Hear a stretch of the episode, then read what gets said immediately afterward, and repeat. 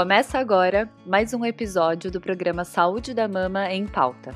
Aqui, semanalmente, mastologistas trarão informações de forma simples e com qualidade para que você possa entender mais sobre o cuidado com as suas mamas.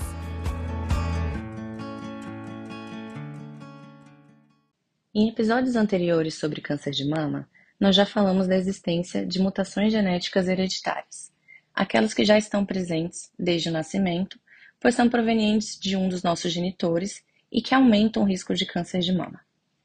Existem diversos genes que, uma vez mutados, podem aumentar esse risco. Mas atenção!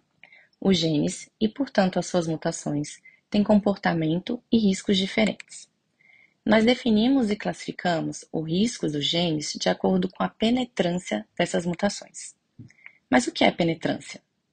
A penetrância é um termo utilizado para descrever a porcentagem de indivíduos que, carregando uma mutação genética específica, desenvolvem a doença associada.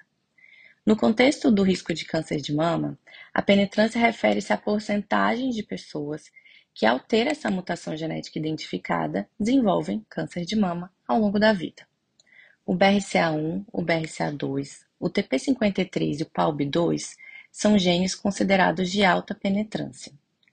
As mulheres que herdam uma mutação em um desses genes apresentam pelo menos cinco vezes o risco de ter câncer de mama ao longo da vida quando comparado às mulheres que não têm essas mutações. Por outro lado, também existem genes de penetrância moderada, associados a um risco também aumentado de câncer de mama, como a ATM e o SHEC2, mas que não tão pronunciado assim quanto os outros genes já ditos. As mulheres com mutações nesses genes têm um risco menor de câncer de mama em relação aos genes de alta penetrância, porém também está aumentado quando comparado à população geral. Isso significa que a penetrância moderada é menor, mas ainda significativa. Mulheres com mutações nesses genes vão se beneficiar de um rastreamento diferenciado para câncer de mama, mas não necessariamente de medidas mais radicais, como as mastectomias redutoras de risco. É importante notar que a penetrância não é absoluta, o que significa que nem todas as pessoas que carregam essas mutações genéticas vão desenvolver o câncer de mama.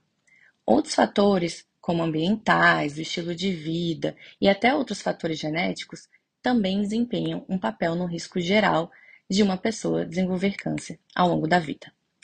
Nos próximos episódios, vamos seguir falando um pouco mais sobre essas mutações de alta e moderada penetrância e sobre o manejo de cada uma.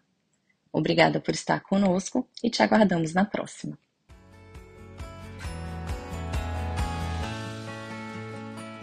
Esse podcast é uma iniciativa da Sociedade Brasileira de Mastologia para te ajudar a entender mais sobre prevenção, detecção precoce e tratamento do câncer de mama. Aproveitem os próximos episódios e fiquem por dentro das nossas novidades através das redes sociais, arroba SBMastologia no Instagram Sociedade Brasileira de Mastologia no Facebook e também no nosso site sbmastologia.com.br.